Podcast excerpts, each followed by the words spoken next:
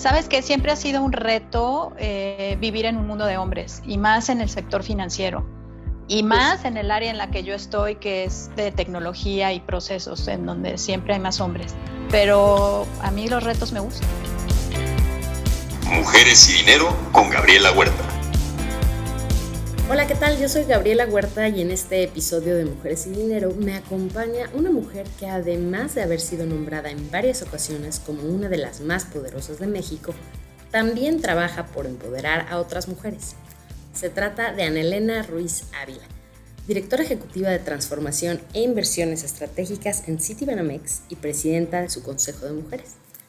En nuestra plática hablaremos sobre temas muy importantes como el cómo negociar un aumento salarial, qué hay que hacer cuando ganas más que tu pareja, los sesgos culturales con los que vivimos y además nos regala sus consejos para avanzar en la carrera.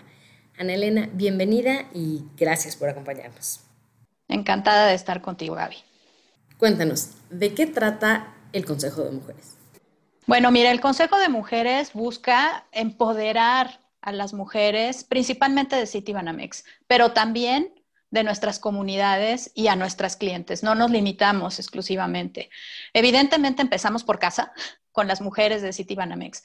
Eh, el Consejo de Mujeres tiene varios objetivos, además de empoderar. Nosotros trabajamos mucho para hacer creer a las mujeres que pueden ser más y lograr que pueden ser más.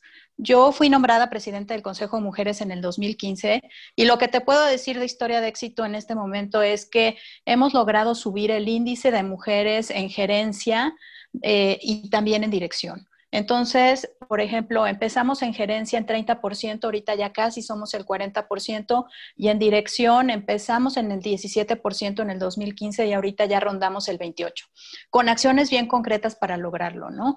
Desde cursos, entrenamientos, capacitación, impulsar a las mujeres a que lo hagan, también mucho apoyo de la dirección de recursos humanos para que esto se vaya logrando, ¿no?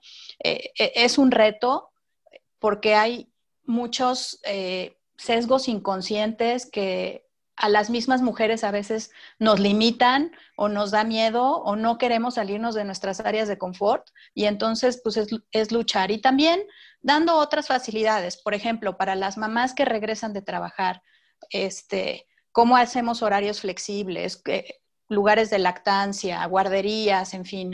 Ahora con la contingencia también esto ha cambiado mucho el entorno y lo que las mujeres necesitan, porque ahora la complicación es pues cómo trabajo todo el día con los niños al lado de mí y las escuelas empezando y cómo coordino las actividades de la casa, en fin. Entonces, pues siempre estamos buscando, dando herramientas, ¿no? También, por ejemplo, hemos notado eh, que son estadísticas que se ven eh, en a nivel nacional que la violencia doméstica se ha incrementado por, por el encierro, por tanta, por la convivencia de 24 horas, ¿no? Entonces, nosotros eh, implementamos en el mes de mayo un programa de apoyo para mujeres que es para nuestras empleadas y sus familiares, también para nuestros empleados hombres y sus esposas, sus hijas, sus hermanas, sus mamás, en el que pueden hablar para pedir ayuda, no solo de violencia doméstica, de consejos de salud, de, lo que sea, pero es un programa de apoyo para mujeres.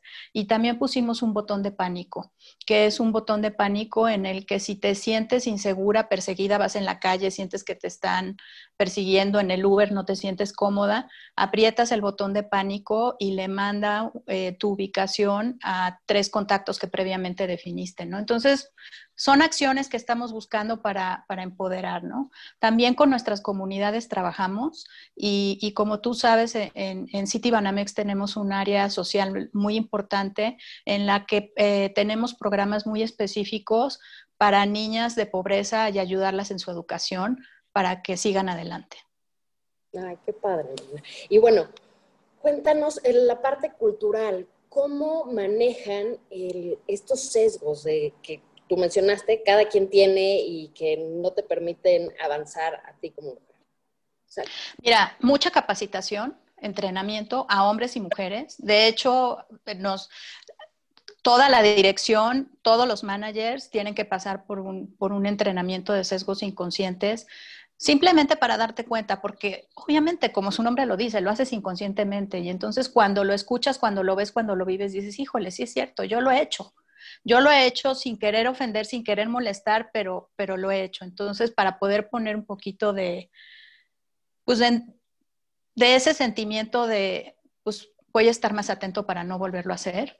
Y también aprender a lidiar con algunos, porque llega un, llega un momento en que tienes que aprender, hay algunos que los tienes que olvidar, que los tienes que ignorar, y hay otros que los tienes que enfrentar y decir, oye, no me siento cómoda con esto que se está diciendo, pero también hay que saber en qué foro, en qué momento. Y entonces hacemos programas también de mentoría y de coaching con muchas mujeres para ayudarlas a distinguir cuando sí en realidad es un sesgo inconsciente, cuando en realidad sí es un ataque directo y cuando tú también te estás haciendo ideas en la cabeza, ¿no? Buenísimo. Cambiando un poquito de tema, según el índice de brecha global de género del Fondo Económico Mundial, se necesitarán 99.5 años para lograr la plena paridad entre hombres y mujeres al ritmo actual de cambio que va avanzando mucho más. Ana Elena, de alguna negociación salarial perfecta, ya sea una de tu historia o de la de alguien que te haya a ti pedido un aumento, ¿cómo recomiendas que se hagan estas negociaciones? Eh, mira, normalmente y también es pública esta información, dicen que los hombres pelean por sus salarios y las mujeres esperamos a que nos llegue, ¿no? Y la verdad es que yo he visto de todo. Ajá, yo, yo creo que sí es un tema de género, pero también es, es, un tema de personalidad. Y lo que yo les recomiendo a todas las mujeres es que luchen por lo que es justo. O sea, entiendo que es un tema de paridad. Y por ejemplo, déjame te digo que en City Banamex sí tenemos un programa de igualdad de salarios. Ajá. Eh, se llama Salary Gap. Y lo que te puedo decir es que hoy estamos al 99%. Esto quiere decir que solo tenemos una brecha de un 1% bajo las mismas condiciones. Y cuando te hablo de las mismas condiciones es posición, desempeño y antigüedad. Entonces, un hombre y una mujer a misma posición, a mismo desempeño y a misma antigüedad, hay un 1%. Todavía lo tenemos que cerrar. Queremos 0%, pero la verdad es que sí hemos avanzado muchísimo y sí nos importa que no haya esas diferencias, por lo menos en nuestra institución, que es en donde tenemos el control de los salarios, ¿no? Y yo invito a todas las mujeres a que, a que no peleen, pero pidan lo justo. Fíjate que eh, también muchas veces, eh, algunas, muchas de las acciones que, que hemos emprendido junto con recursos humanos y la dirección es cuando hay vacantes, ¿no? Normalmente cuando hay vacantes, en, en City Banamex tenemos un proceso de posteo en donde se hace pública y, cualquiera que cree que puede ser un candidato que cumple con los requisitos se puede inscribir a, esa, vacante. Y siempre se inscriben más hombres que mujeres, a pesar de que la población de Banamex, City Banamex son más, somos más mujeres que hombres, somos el 52% mujeres, el total porque a las mujeres como que nos cuesta más decir, tengo, cumplo con todos los requisitos. Siempre somos más estrictas con nosotros, ¿no? Sin embargo, nosotros hemos exigido y se ha logrado con bastante éxito de que siempre por lo menos haya una mujer en el panel y además de que en el panel de entrevistas también haya una mujer. Eso ayuda. Evidentemente se tiene que seleccionar al mejor candidato, no porque sea mujer, porque además sería injusto para los hombres y triste para las mujeres que te escojan porque eres mujer te, tienen que escoger porque eres el mejor. Pero esto ha ayudado y ha dado más visibilidad a empoderar a las mujeres a que exijan lo, que son y se sientan cómodas con lo que son y, y, por lo tanto también en el tema económico luchen por lo que es justo. Y bueno, ya que se va avanzando en ese tema, se está logrando cerrar el sesgo salarial, del lado personal, ¿cómo recomiendas manejar las diferencias salariales entre parejas? Híjole, eh, en una encuesta de McKinsey de, hace dos años, específicamente para los resultados de México, cuando yo lo vi dije, ¿cómo, es posible esto? Pero bueno, pues las encuestas son bien claras. Decía que si, la mujer ganaba más que el hombre, eh, eh, había un problema en el matrimonio. Eso decía la encuesta sobre México y era no me acuerdo del porcentaje, pero un porcentaje importante de hombres y mujeres que pensaban que esta afirmación era realidad, ¿no? Entonces, eh, eh, yo, yo lo que les sugiero es mucha plática, mucha comunicación, porque no es cuestión de poder, no es cuestión de quién gana más, no es, es cuestión de que somos una familia. Y entre mejor esté la familia, mejor vamos a estar todos, indistintamente de quién aporta más o quién aporta menos. Y habrá momentos en los que la mujer pueda despegar en su carrera y aporte más, y habrá momentos en los que el hombre también. Yo he visto muchas familias en Citibanamex en donde la mujer es, es la, la, que aporta y la fuente económica y el hombre está haciendo ya un rol de, de amo de casa. Y si bien es algo que la sociedad todavía no ve con buenos ojos, y lo, pongo entre comillas, pues ve sociedades más avanzadas que las nuestras, este, en Europa principalmente, en Oriente, en donde pues es indistinto, es indistinto. Pero también tenemos no solo que cambiar culturalmente, sino también nuestras propias leyes, ¿no? O sea, por ejemplo, este, que haya también un tiempo mayor para que los hombres, si, si, tienen hijos, pues se puedan quedar en casa con los hijos, no solamente, no solamente las mujeres, ¿no? Entonces, para que se vayan poniendo las condiciones sociales también iguales. Entonces, comunicación y entender que estamos todos jalando por el mismo equipo, ¿no? Cambiando un poco de tema, varias veces has dicho que lo que es diferente entre hombres y mujeres es que las mujeres tenemos que demostrar que somos buenas y eso nos lleva a trabajar mucho en buscar la perfección. En tu opinión, ¿cómo se puede encontrar esta perfección y qué es lo que tú personalmente haces para llegar a ella? Mira, déjame te digo que, existe este, este dilema que siempre que si eres eh, o sea, que lo, te clasifican como mujer eh, muy suave o, o súper dura, ¿no? Y no hay, no hay un lugar en medio. Y la verdad es que tienes que actuar de acuerdo a tu personalidad. Tienes que hacerlo como tú te sientas cómodo, pero tampoco tienes que ser sumiso. Entonces, muchas veces, y te soy bien honesta, muchas veces yo he trabajado el doble para demostrar que sí puedo. Pero eso también tiene sus pros y sus contras, porque luego nadie se da cuenta que trabajas el doble. O si se dan cuenta que trabajas el doble, igual y dicen, pues es que trabaja doble porque le cuesta mucho trabajo y no puede, ¿no? Entonces, no, no es algo que resulte así perfecto de la noche a la mañana. Otros temas que también a veces suceden es que te tratas de adaptar tu estilo dependiendo de con quién estás, dependiendo qué estás haciendo, dependiendo de las circunstancias. Yo lo que les recomiendo es actúen con su propia personalidad, porque no puedes volverte eh, hombre en un ambiente de trabajo y actuar como hombre cuando no lo eres. Tienes que actuar como tú eres y tienes que aprender a que los demás te respeten con tu propia personalidad y a dar resultados. Obviamente hay que trabajar duro para dar resultados. Nada es gratis, ¿no? Así es.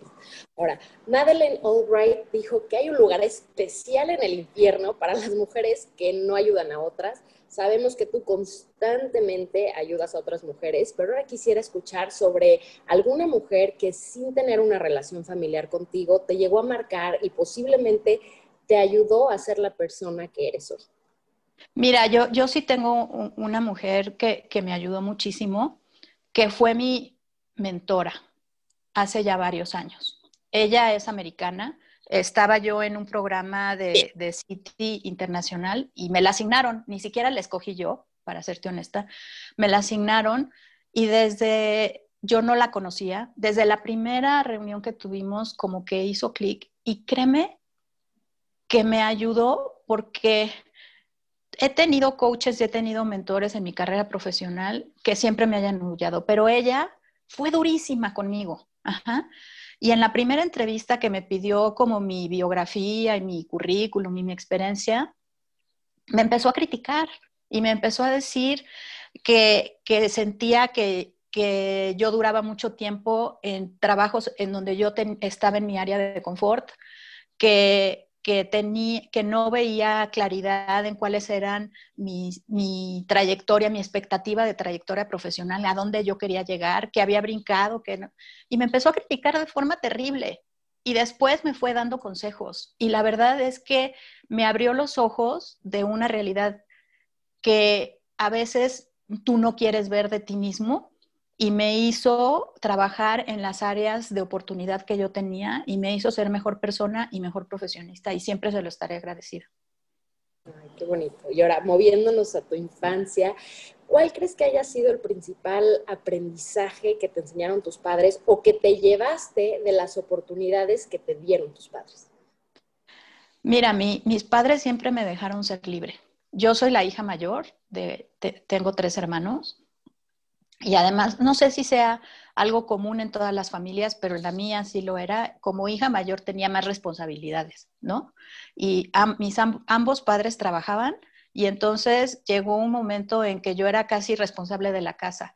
Y y si bien en ese momento me frustraba mucho, después entendí que aprendí muchísimas cosas de eso y me, y me gustó y me gustó la relación que aprendí a tener con mis hermanos de respeto, también la libertad que mis papás siempre me dieron. Jamás me dijeron qué estudiar, qué hacer, a dónde ir, cómo vestirme. Obviamente, como cualquier casa, había reglas y había que cumplirlas y, y, yo lo hacía eh, responsablemente, pero hoy aprecio mucho eso. Y, sabes qué de mi mamá, su resiliencia, ¿no?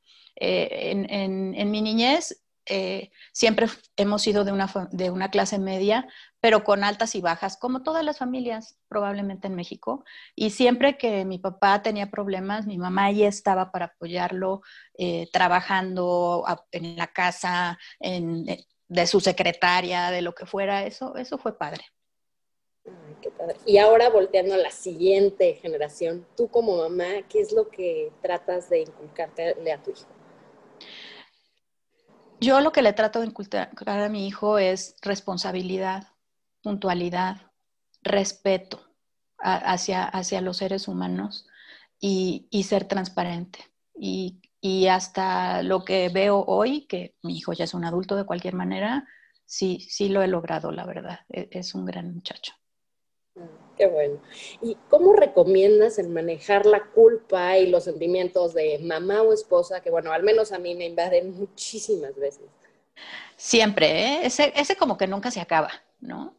Eh, y yo creo que también depende mucho de la etapa en la que está pasando tanto tu, matrimonio como la edad que van teniendo tus hijos y cómo vas evolucionando, ¿no? Eh, yo hubo una época en la que viajaba muchísimo y es donde más culpable siempre me he sentido, porque entonces estaba una, dos semanas fuera de casa y entonces eh, me sentía más culpable de lo normal. Y hablando, hablando con mucha comunicación, con mucha confianza, también de su lado. Y yo muchas veces me sentaba con mi hijo o con mi esposo o en, pláticas los tres de si se sentían cómodos. Incluso alguna vez, eh, cuando mi hijo era más chico, llegué a decirle, pues creen que esto está siendo un problema para nuestra familia, pues busco otro trabajo que no implique viajar tanto o que no implique estos horarios o lo que fuera. Y la verdad es que siempre tuve su apoyo, pero también siempre hemos estado muy comunicados y cuando sienten que me estoy pasando de la raya porque sí soy workaholic, pues alza la mano y me dicen, oye, pues ya, ¿no? Ahorita en esta época de pandemia, justo hoy en la mañana mi esposo me decía, porque empecé muy temprano y tengo muchas juntas hoy por diferentes temas, y me decía, ¿y qué no? ¿Hoy no tienes hora de comida o no la apartas o cómo es el tema? Y le digo, ¿sabes qué? Sí, tienes razón, tengo, tengo que ser menos flexible con mi agenda laboral y ponerme también mi, mi tiempo personal en ciertos momentos, ¿no? Pero lo hablamos. Bueno, siguiendo con este tema de la pandemia, y eso de vivir en el trabajo, trabajar desde casa, que ha sido un tema desde antes de, la pandemia, con este confinamiento, ¿cómo es que manejas la vida familiar en este nuevo entorno, incluyendo tu cumpleaños el pasado junio? Ah. Pues mira, fue muy chistoso porque mi, hijo no vive en la Ciudad de México, entonces el, día de mi cumpleaños, mi esposo y mi hijo estaban en casa de mi hijo y yo estaba sola en la Ciudad de México, entonces fijamos un horario para, hicieron ellos pastel, me mandaron un pastel por Uber Eats y mm. celebramos juntos, ¿no? Pero, pero pues sí, es, eh, mi esposo estuvo un tiempo con mi hijo acompañándolo, este, también trabajando desde su casa y, y, lo que hicimos fue establecer horarios, ¿no? Establecer horarios, entonces siempre desayunábamos virtualmente juntos, ya sabes, este, con alguna herramienta de video. Después, a la hora de la comida, eh, nos, nos, chateábamos y, en la, y en, la, en la noche siempre teníamos una conversación más larga de familia. Así, así es como hemos eh, venido trabajando y pues bien, porque también cada uno tiene sus actividades, pero mantenemos la unión familiar. Qué lindo. Y ahora nos puedes contar sobre algún libro, película que te haya acompañado esta cuarentena. Puede ser uno nuevo, puede ser alguno que tenga un lugar especial para ti del pasado, pero que retomaste en este espacio. Mira, volví a ver una película que había visto hace mucho, que me impactó desde que la vi por, muchas razones. Y no sé cómo se llama en español, pero en inglés es Double Jeopardy. Y de lo que se trata es de que de una mujer eh, que su esposo le engaña y el esposo finge que él que ella lo mata. Y entonces a ella la meten a la cárcel por la muerte de su esposo, pero en realidad su esposo nunca estuvo muerto. Y entonces, eh, Double Jeopardy es la ley en la que no pueden juzgarte dos veces por el mismo crimen. Y como ella estuvo en la, en la cárcel por el crimen de su esposo, cuando ella se da cuenta que su esposo está vivo, planea matarlo. Y es, es, una trama muy interesante que además se desarrolla en, en, diferentes ciudades de Estados Unidos. No sé, a mí me impactó mucho cuando la vi y volví a verla, me gustó.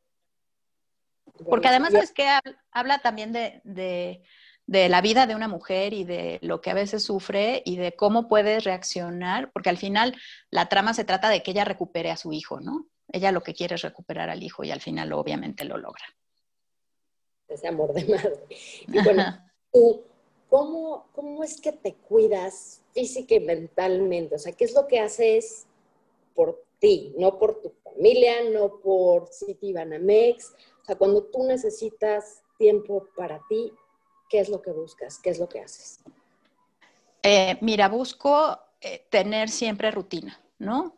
Rutina de pues ya sabes, la cara, las cremas, eh, el pelo, manicure, pedicure. Ahorita no puedes ir a salones de belleza, pero yo me lo hago. Este,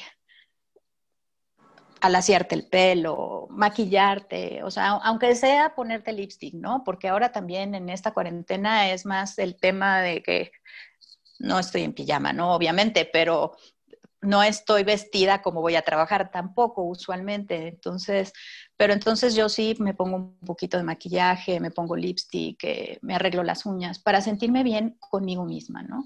Trato de hacer ejercicio, no hago diario, te diría muchas mentiras si, te digo que hago diario, pero trato de hacer ejercicio dos o tres veces a la semana. Tenemos aquí en casa una bicicleta este, fija y entonces pues esa, esa me sirve. Y, y, sabes que busco también mis espacios, ¿no? A veces juego sudoku o me pongo a armar un rompecabezas, algo que a mí me dé satisfacción. Y evidentemente me gusta leer mucho. Ahorita estoy leyendo un libro de Isabel Allende. Ay, qué padre. ¿Y se puede saber cuál es? Paula.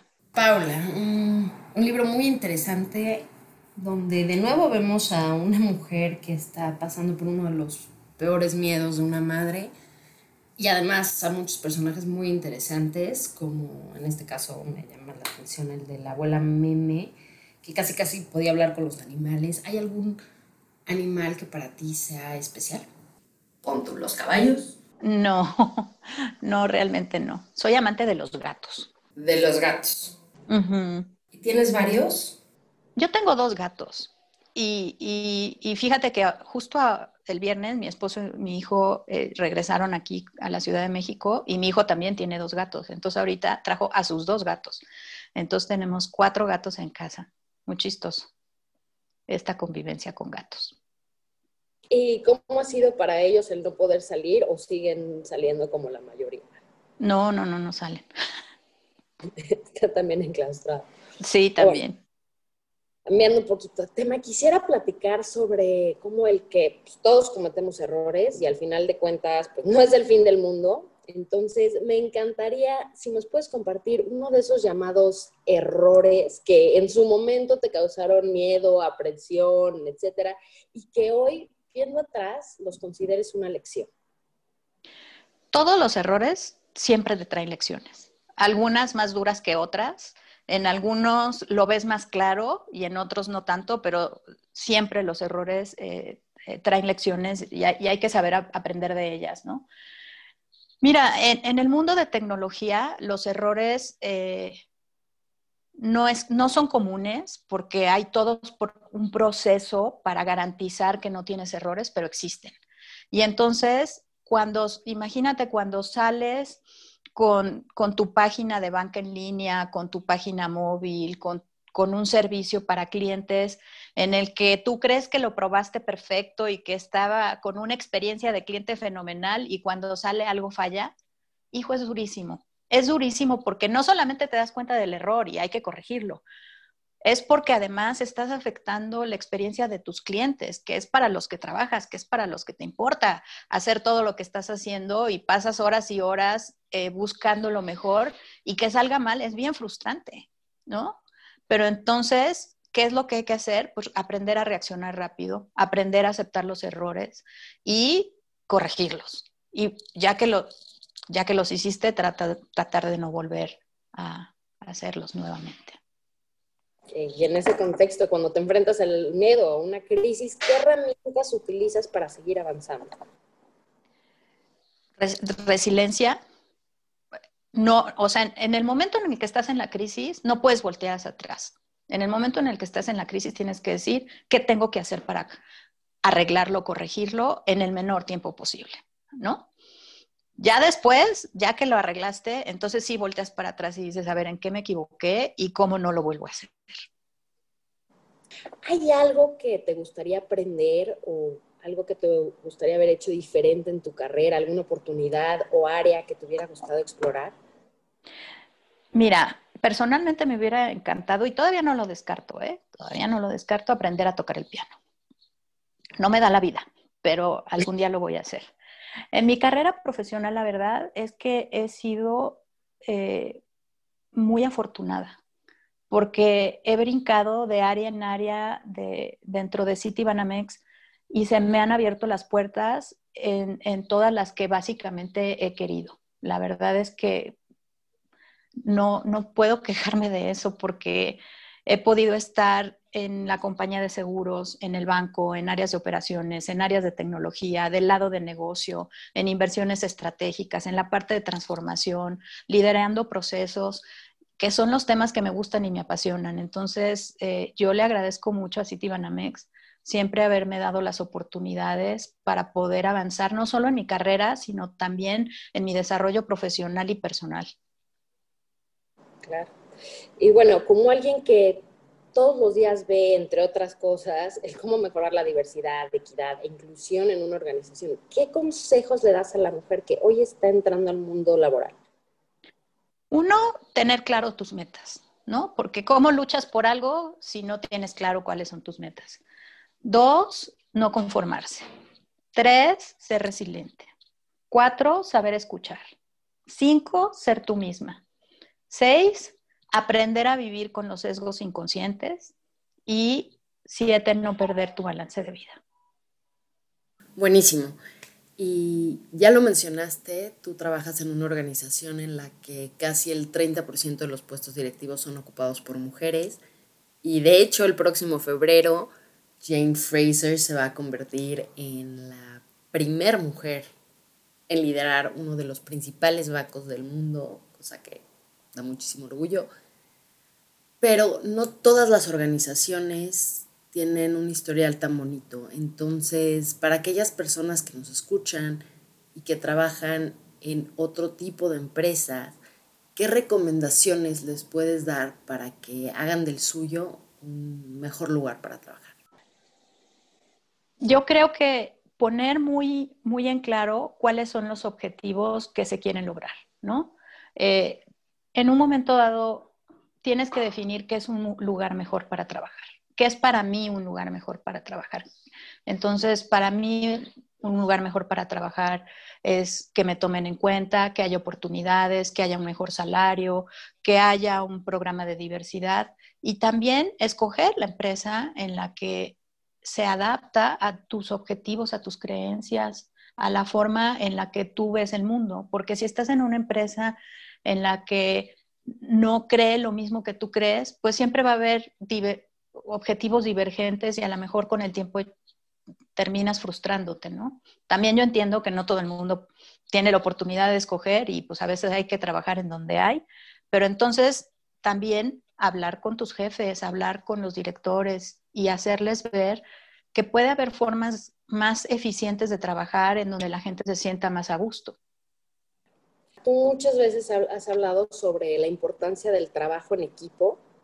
Entonces, platícanos cómo tú personalmente lo impulsas y después cuéntanos sobre alguna historia donde tú como parte de ese equipo te impresionaste por cómo algún jefe manejó el trabajo en equipo. Pues es que ahora ya trabajo en equipo es la única forma de avanzar, ¿no? Yo nunca he visto que alguien pueda dar resultados solito y que lo que yo hago y yo solito ya suceden las cosas. Siempre necesitas de alguien más. porque además nadie sabe todo. Entonces, el trabajo en equipo es importante porque no solamente hay opiniones diversas, sino también experiencias diversas y conocimientos diversos que permiten tener una completez más grande del problema que quieras resolver, del tema al que te estés enfrentando, del reto que, quieras eh, tener enfrente. Entonces, eh, eh, el trabajo en equipo para mí es fundamental. No concibo trabajar sin equipo.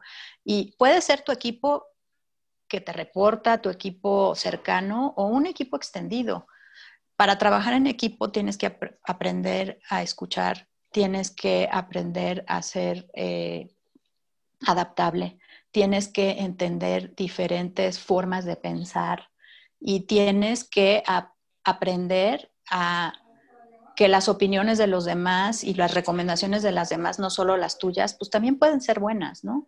Entonces, yo creo que de eso se trata el trabajo en equipo y, cada día aprendemos más, ¿no? Lo que yo te puedo decir es, eh, he tenido una experiencia en particular, déjame y pienso. Sí, estábamos, estábamos eh, tratando de resolver cómo mejorar la apertura de cuentas en, nuestras sucursales para los clientes, para reducir el, tiempo el que, en el que el cliente hace un proceso de apertura y empezamos a, entender cuál era el proceso que hacíamos actualmente y cómo podíamos mejorarlo y lo que sea. Y de repente llegó un, un chico que era recién egresado de la escuela y que no tenía nada de experiencia en la banca, nada de experiencia trabajando, y se quedó callado como media hora y después de que nos vio discutir todos los temas nos dijo, ¿y por qué no empiezan por el principio? Todos lo volteamos a ver así como diciendo, ¿cuál principio? sí, o sea, yo los veo discutiendo ya muy formalmente el proceso y, cómo le van a hacer y yo no he entendido cuál es el problema que queremos resolver, ¿no? Entonces eso, eso te hace reaccionar y decir, es cierto, o sea, muchas veces ya estás tan metido en, el día a día que, que no piensas este, en, temas básicos y que el trabajo en equipo justamente te hace ver esos temas. Claro, buenísimo. Ahora, bueno, se llama Mujeres y Dinero, entonces quería escuchar cuál ha sido tu mejor y tu peor decisión financiera hasta ahora. ¿Personal? Personal. Mira, yo creo que mi mejor decisión financiera a lo mejor fue invertir eh, y tener un plan de inversión y de ahorro en el largo plazo. Desde que yo empecé mi carrera siempre dije, aunque sea poquito, aunque sean 100 pesos, 1000 pesos, pero tengo que tener una meta de ahorro mensual. Y, esa fue una buena decisión y a lo largo ya de tantos años trabajando y ahorrando constantemente, eh, me da una tranquilidad para poder enfrentar el día que decida retirarme, una tranquilidad, eh, pues no económica, porque nunca tienes todo lo que necesitas, pero por lo menos saber que tengo un respaldo ahí, ¿no? Yo creo que esa, esa ha sido mi, mi mayor decisión. Y la peor es no haber aprendido cómo manejar el dinero en la bolsa. Soy malísima en eso. Nunca le he dedicado el tiempo que necesito para aprender y, y, y me gustaría hacerlo. No sé cuánto necesites para invertir en la bolsa, pero... Puedes empezar desde poquito. Hay algunas acciones de 14 pesos, 10 pesos, cosas así. Claro. Sí, en, en, Citibanamex tenemos, tenemos la casa de bolsa y, creo que con 5 mil pesos ya puedes entrarle, ¿no? Pero, pero hay que saber y, y yo no soy muy buena en eso podrías igual al principio empezar a platicar con los asesores. Exacto. Y puedes aprovechar checando en distintas casas de bolsa. Hay, ahorita mucha información que con gusto te mando links después de esta conversación. Órale, claro. Aunque soy muy fiel a mi marca, ¿eh? Soy muy fiel a mi marca.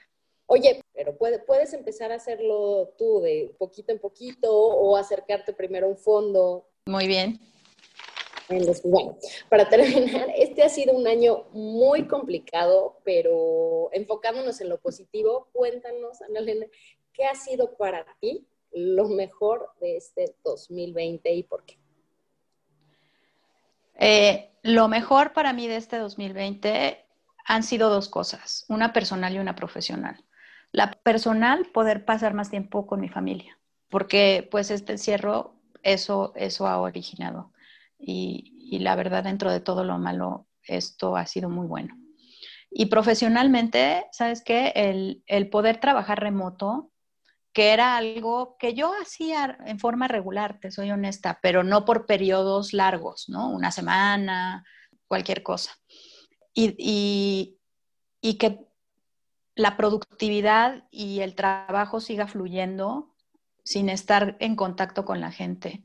La verdad es que ha sido una muy buena noticia para todos porque siempre lo probábamos, siempre lo hacíamos de alguna u otra forma, pero no todos al mismo tiempo.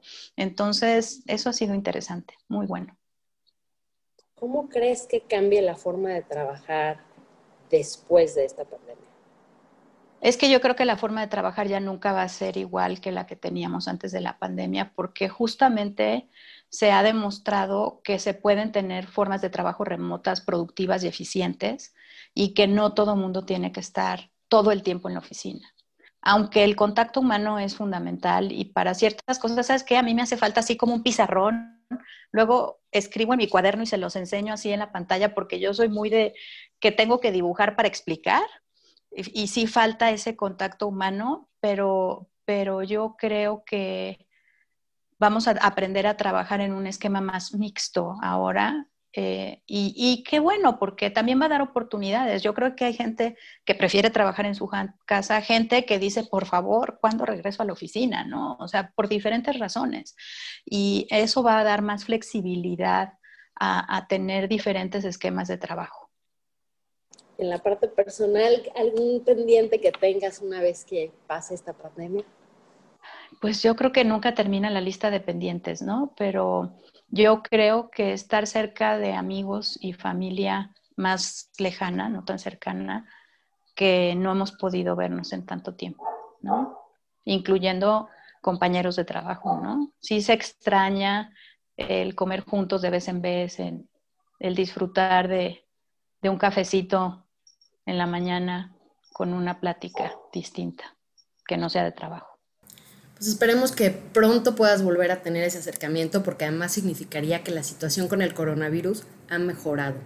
Así que muchísimas gracias, Ana Elena, por acompañarnos. Gracias, Gaby.